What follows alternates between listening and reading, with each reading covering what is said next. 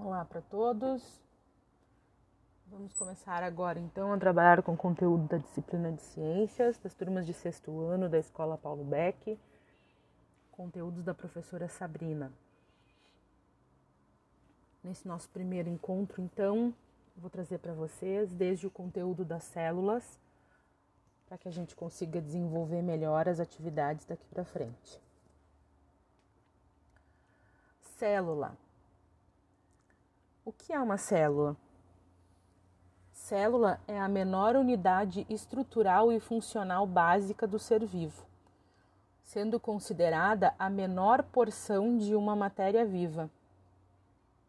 Foi descoberta em 1665 pelo matemático inglês Robert Hooke, que observou células de cortiça através do microscópio um instrumento óptico que aumenta muitas vezes a imagem observada.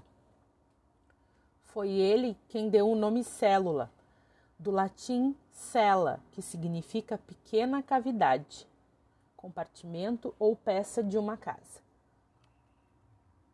As células são envolvidas por uma membrana celular ou membrana plasmática, que protege e seleciona as substâncias que entram e saem da célula são preenchidas com uma solução aquosa concentrada de substâncias químicas chamada citoplasma, localizado entre a membrana e o núcleo. O núcleo é o centro de controle da célula. Os seres vivos podem ser classificados como unicelulares ou pluricelulares, de acordo com o seu número de células. Aqueles que são unicelulares são formados por uma única célula. São eles as bactérias, as cianofitas, os protozoários, as algas unicelulares e as leveduras. Os seres pluricel pluricelulares são formados por várias células. São os fungos, as esponjas, os vegetais e os animais. Em alguns seres pluricelulares, as células organizam-se e formam tecidos, que são o conjunto de células que atuam coordenadamente para executar determinada função. Os tecidos, por sua vez, agrupam-se e formam os órgãos, que compõem os sistemas digestivo, nervoso, respiratório, circulatório, que atuam para realizar uma função específica.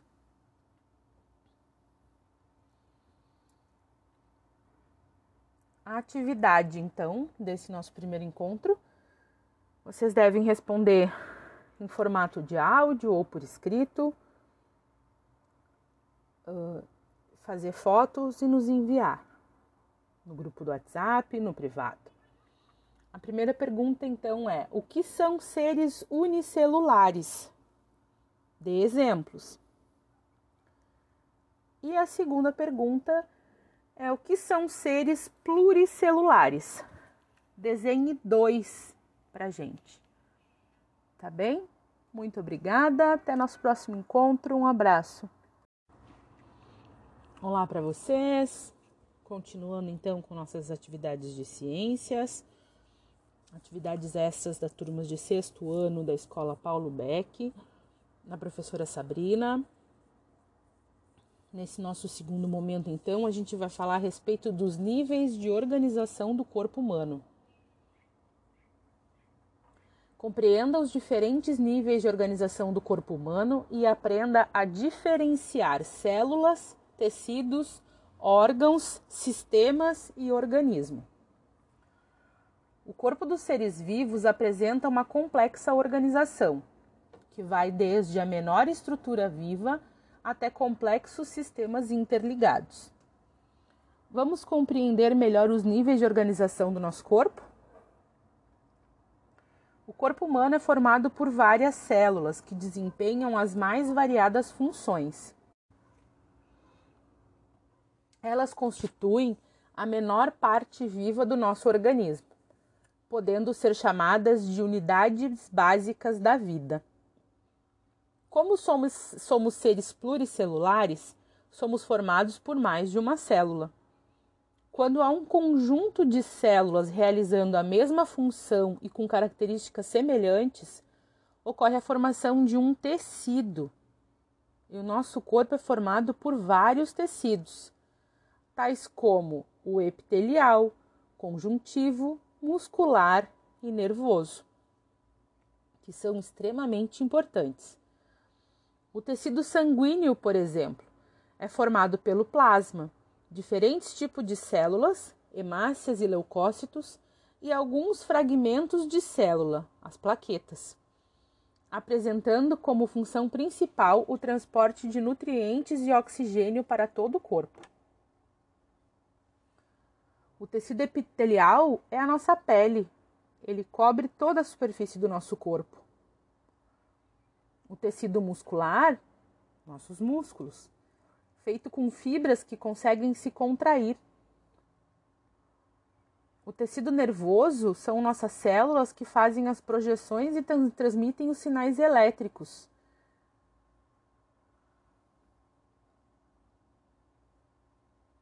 Temos também o tecido conjuntivo, o tecido ósseo, o tecido sanguíneo e o tecido cartilaginoso. O tecido sanguíneo apresenta várias células semelhantes que trabalham principalmente para levar o oxigênio e nutrientes para outras células. Se pensarmos no tecido de todo o nosso corpo, todos os tecidos, eles se organizam e formam os órgãos, que são importantes unidades anatômicas. O coração, por exemplo, é formado principalmente por tecido muscular, que consegue controlar suas contrações fazendo com que o bombeamento do sangue aconteça. Quando a gente tem vários órgãos interligados e realizando funções que juntas contribuem para um determinado objetivo, formam-se os sistemas. Imagine novamente o coração. Ele será responsável por bombear o sangue com nutrientes e oxigênio pelo nosso corpo. Entretanto, ele precisa de vasos sanguíneos para que isso ocorra. Observe que o coração e os vasos sanguíneos e o sangue estão trabalhando em prol de um único objetivo. E eles formam, assim, o sistema cardiovascular. Mas nosso corpo não é formado só por um sistema. Há o sistema excretor, sistema respiratório, sistema digestivo, sistema nervoso sistema muscular, sistema urinário, sistema reprodutor, o sistema esquelético e o sistema tegumentar. Todos eles trabalham juntos com o objetivo de nos manter vivos e saudáveis. Esse conjunto de sistemas forma o nosso corpo, o nosso organismo. Podemos resumir a organização do nosso corpo da seguinte maneira: Diversas células juntas, realizando uma determinada função, formam os tecidos. Os tecidos, por sua vez, reúnem-se e formam órgãos. Esses órgãos formam sistemas que trabalham em prol de um mesmo objetivo. E, por fim, os sistemas que trabalham juntos para formar o organismo.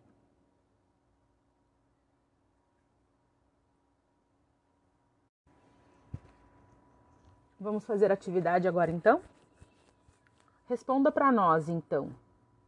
Um conjunto de órgãos que interagem em funções corporais específicas formam um. São formadas por moléculas. São conjuntos de células que são associadas pela forma e função que desempenham. A união de mais de um tipo de tecido que interagem entre si formam? Qual é o nome que a gente dá ao conjunto de sistemas interligados para o funcionamento do corpo? Eu quero que você citem então exemplos de tecidos e onde são encontrados no nosso corpo. Cite exemplos de órgãos do nosso corpo e cite exemplos de sistema. Agradeço então a você que esteve até aqui conosco. Até a próxima atividade. Um abraço. Oi para todo mundo.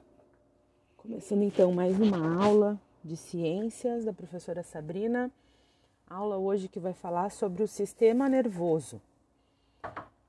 Explicar para vocês o que é o sistema nervoso, quais são as partes que formam ele. Lembrando que qualquer dúvida vocês devem procurar a gente no WhatsApp. Ao final do texto lido, terá algumas atividades, também devem ser feitas e enviadas lá pelo WhatsApp, tá bem? Sistema nervoso. O sistema nervoso é responsável por controlar as funções de um corpo, controlar os movimentos dos sistemas esquelético e muscular e todas as outras ações do corpo humano.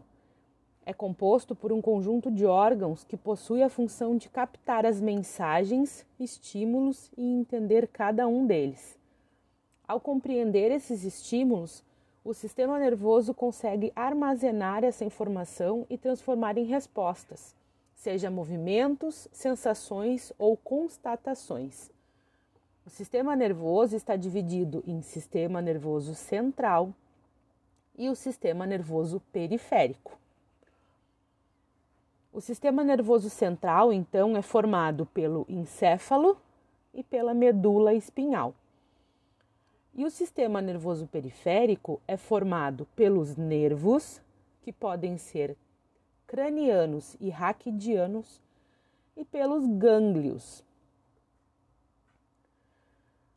Vamos então falar um pouquinho mais sobre o sistema nervoso central, composto então pelo encéfalo e pela medula espinhal. O encéfalo pesa em média um quilo e meio.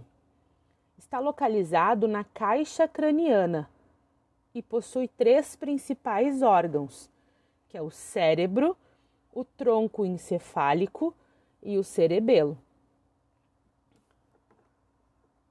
O cérebro é o órgão de maior importância e volume do sistema nervoso. Toma o maior espaço do encéfalo. Está dividido em duas partes iguais, o hemisfério direito e o hemisfério esquerdo. O córtex cerebral é a camada externa do cérebro e contém várias reentrâncias, sendo responsável pela visão, pensamento, tato, audição, fala, paladar, escrita, entre outras. É no cérebro que as ações conscientes e inconscientes da memória, raciocínio, inteligência e da imaginação são originadas. O tronco encefálico está presente na região inferior do encéfalo. Orienta os impulsos nervosos do cérebro para a medula espinhal. E o mesmo acontece ao contrário, da medula espinhal para o cérebro.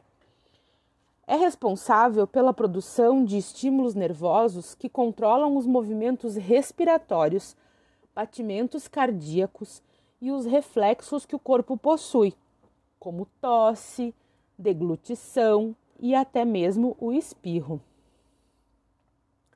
O cerebelo comanda os movimentos indispensáveis no corpo, mantém o equilíbrio do corpo e é responsável pela regulação do grau de contração muscular.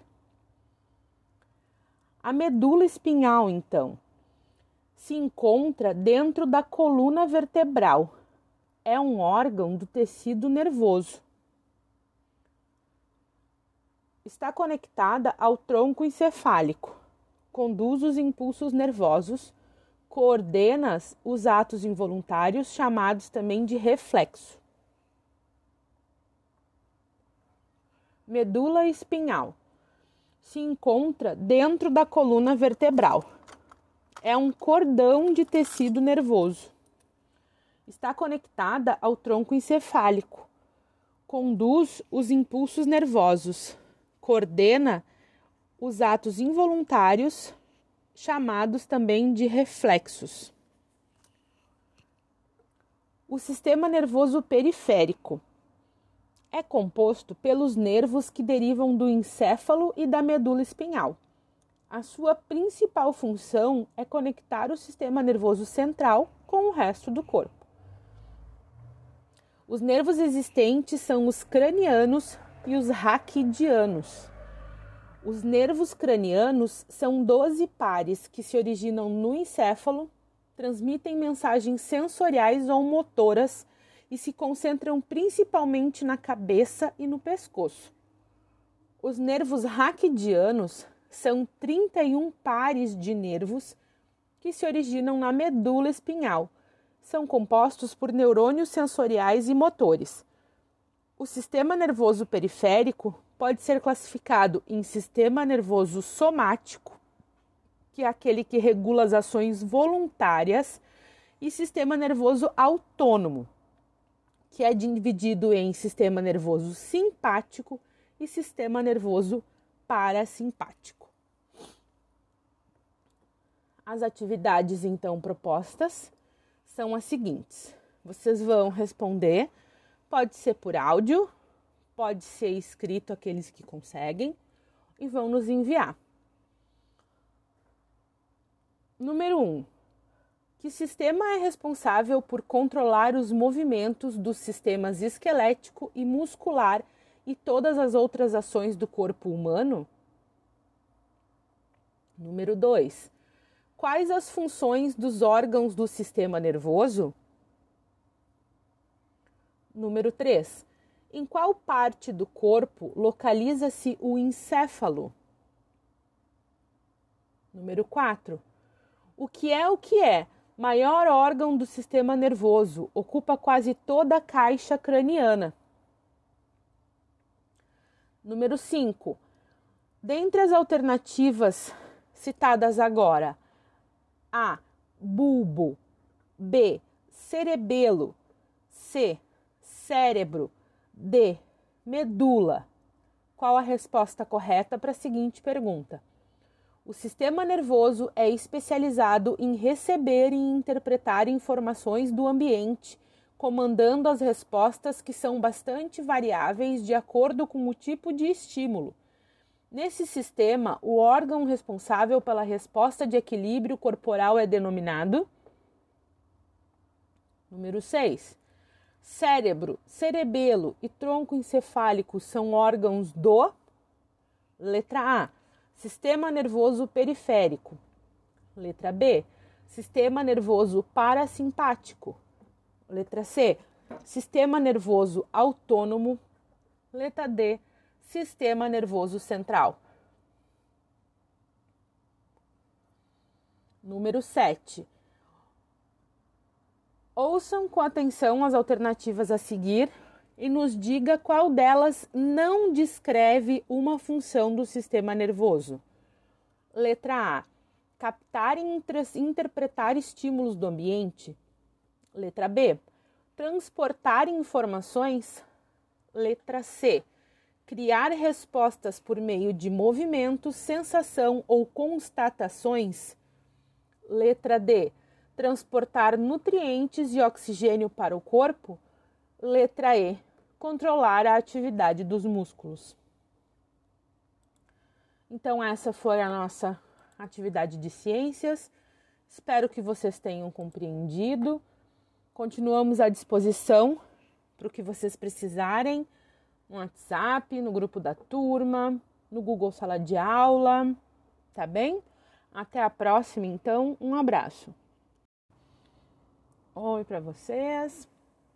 Começando então hoje uma nova atividade de ciências, atividade referente aos neurônios, na professora Sabrina, para as turmas de sexto ano da Escola Paulo Beck. Vamos começar então? Neurônios. Saber o que é neurônio, assim como conhecer suas estruturas básicas, possibilita-nos compreender como os impulsos nervosos são transmitidos em nosso corpo. Os neurônios são células presentes no sistema nervoso e apresentam como principal função conduzir os chamados impulsos nervosos, que é um sinal elétrico que proporciona a comunicação entre os neurônios. Apesar de não serem as únicas células do nosso tecido nervoso, elas destacam-se como as mais conhecidas. Sem os neurônios, não seríamos capazes, por exemplo, de sentir dor ou um carinho, de nos movimentarmos, de raciocinar, de expressar emoções, entre várias outras funções.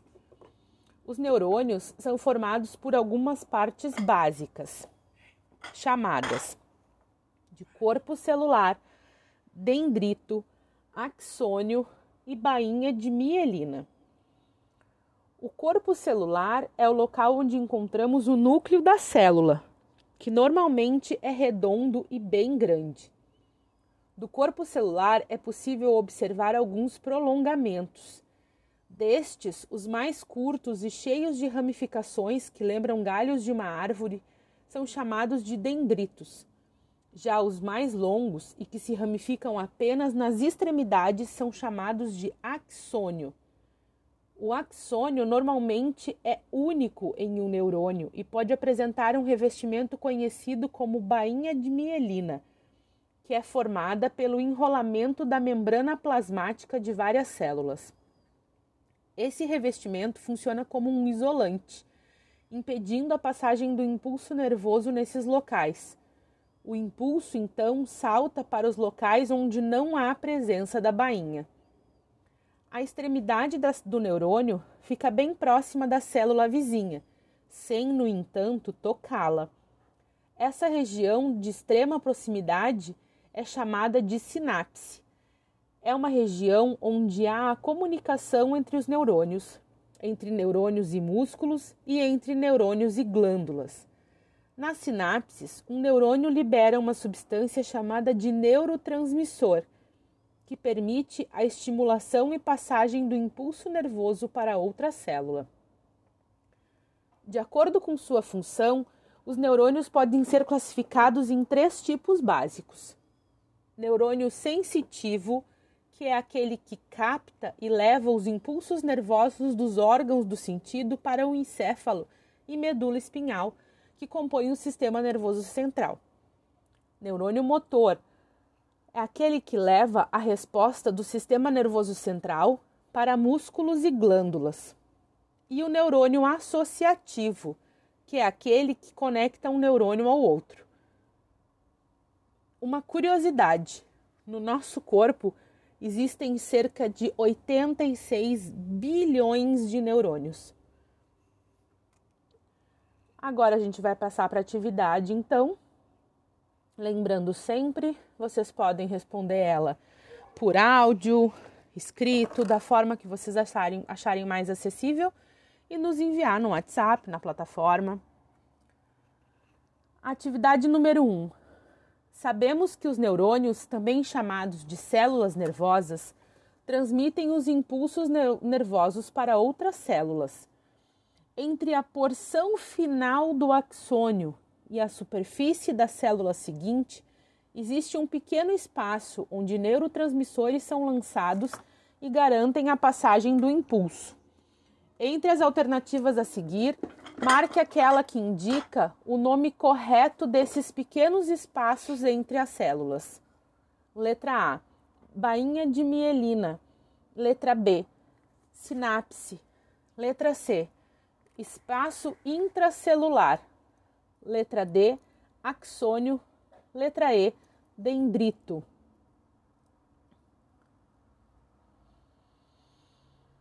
Número 2 qual a principal função dos neurônios. Número 3. De acordo com o texto, como os neurônios podem ser classificados. E por último, pesquise no Google o desenho de um neurônio. Copie ele no seu caderno, no seu material indicando o nome das principais partes. Essa então foi nossa atividade de hoje. Espero que vocês tenham gostado. Um abraço e até a próxima!